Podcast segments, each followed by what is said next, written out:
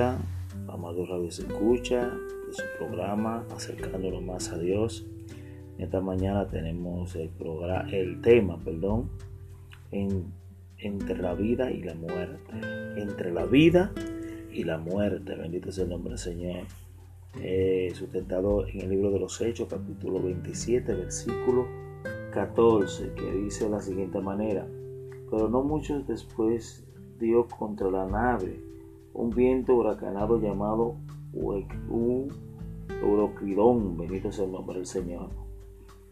Eh, vamos del, del versículo 14 del capítulo 27, vamos a ir al 42 y 43, que dice, entonces los soldados acordaron matar a los presos para que ninguno se fuese nadando pero el centurión, queriendo salvar a Pablo, le impidió este intento y mandó que los que pudiesen eh, nadar se echaran los primeros y salieron a tierra.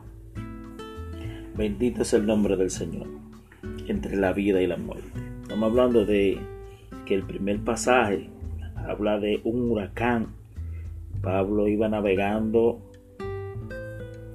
eh, hacia Roma, bendito es el nombre del Señor, eh, de Jerusalén hacia Roma, el cual eh, él había apelado hacia allá por un proceso que el Señor ya le había dicho de que él tenía que ir a dar testimonio para allá y que dentro del marco de su situación él iba predicando tanto a los que eran de bajo nivel como lo de, lo de alto nivel.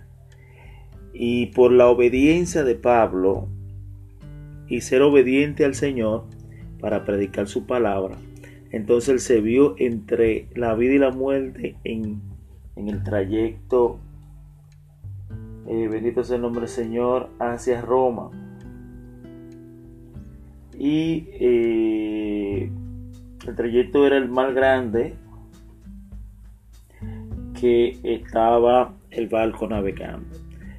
Una de las cosas que me llamó la atención de este pasaje, desde el, desde el versículo 1 hasta el versículo 43, es que en el versículo 14 habla de un huracán, la naturaleza queriendo desbaratarle la barca. Dice que ellos duraron 14 días en en alta mar, sin rumbo, sin nada, no veían las estrellas, no veían el sol, el, bajo un huracán estaban perdidos en alta mar, pero hay una palabra que Dios le había dado a Pablo, que era a través de un ángel, bendito sea el nombre del Señor, donde no iban a perecer. Y como ya anteriormente el Señor le dijo que era necesario que él testificara en Roma sobre su situación, él seguía creyendo y confiando. Bendito sea el nombre del Señor. Y por Pablo estar en la barca haciendo la voluntad de Dios, bendito sea el nombre del Señor. 276 personas que habían en la barca también alcanzaron la gracia y la misericordia de Dios por vía del siervo de Dios que iba en el barco. Bendito sea el nombre del Señor. Siempre la gracia va a alcanzar a nuestros familiares que no están buscando de Dios o un amigo o un vecino, bendito sea el nombre del Señor, eh, por, por, un siervo o una sierva de Dios que esté ah, queriendo hacer la voluntad de Dios. Siempre Dios va a tener misericordia y nosotros tenemos que dar gracias por eso. Que nuestros familiares puedan alcanzar la gracia y la misericordia de Dios y que ellos no perezcan hasta que no se encuentren eh, eh, eh, cara a cara a Dios. Bendito sea el nombre del Señor. Dice que por 14 días estaban ahí y ellos estaban ayunando todos junto con Pablo. Bendito sea el nombre del Señor. A pesar de que en la barca había alimento, ellos decidieron no comer alimento para poder seguir confiando en Dios. Bendito sea el nombre del Señor. Dice que después que pasaron esto, eh, eh, el Señor lo había revelado y pasó el huracán y ya vieron una isla. Y cuando vieron la isla, que la barca eh, eh, cayó entre piedra y todo eso, dice que los soldados, en el versículo 42, ellos dijeron que iban a matar a todos los que estaban en la barca. Y dice que el centurión, para salvar a Pablo, bendito es el nombre del Señor, dijo, no, no maten a nadie, no maten a nadie, porque ellos, los soldados pensaban que se iban a escapar, y si se escapaban, entonces perecían ellos también, podían perecer su vida, y ellos estaban pensando en matar todos esos, esos presos, bendito es el nombre del Señor, para poder salvaguardar su vida. Pero el centurión, para salvar la vida de Pablo, decidió que no mataran a todos, bendito es el nombre del Señor. Como vemos que también otra vez la gracia de Dios obra. Como el viento, la naturaleza no pudo matarlo a todos, también los hombres trataron, porque siempre van a aparecer algunas personas que van a querer hacernos el mal, pero Dios va a utilizar a alguien para que ese mal no llegue a nuestra vida. Y el Señor quiere que entre la vida y la muerte sigamos creyendo a Dios.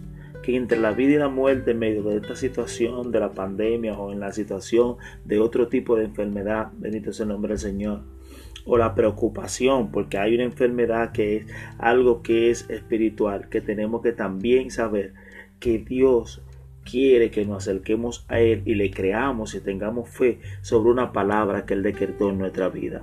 Bendito sea el nombre del Señor. El Señor quiere decirle en esta mañana que tenga fe en el Señor, pero el tema es entre la vida y la muerte.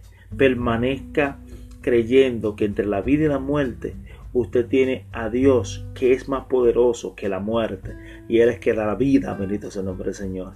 Tenemos a Dios que es más poderoso que la muerte, que Él es que da la esperanza. Tenemos a Dios que entre la muerte que nos da la, la redención de que podamos resucitar, aunque no, no, moramos aquí en la tierra, Dios nos va a resucitar a través de Jesucristo. Bendito sea el nombre del Señor que murió en la cruz y resucitó para redención de nosotros de pecado. Dios en esta mañana quiere seguir bendiciéndolo eh, como día a día y que usted piense que entre la vida y la muerte está la vida y la vida siempre la va a dar el Señor Jesucristo. Pero la muerte, bendito sea el nombre del Señor, no podemos pensar que la muerte es más poderosa que la vida si tenemos a nuestro Señor Jesucristo, que a pesar de que estemos aquí somos pasajeros y si morimos entonces vamos a resucitar si somos obedientes a obedecer la voz de Dios, a obedecer la voz del Espíritu Santo y hacer la voluntad que Dios quiere que hagamos cada día. Dios le bendiga y Dios le guarde. Vamos a orar para que el Señor siga bendiciendo a cada uno de ustedes. Padre que moras en las alturas, te damos gracias. Señor, te alabamos y glorificamos, exaltamos tu nombre, exaltamos tu misericordia, Espíritu Santo, en cada uno de nosotros. Señor, te damos gracias, Padre, porque tú eres real, porque tú eres nuestro Dios, hacedor de maravilla, y por eso te damos gracias, Padre Santo.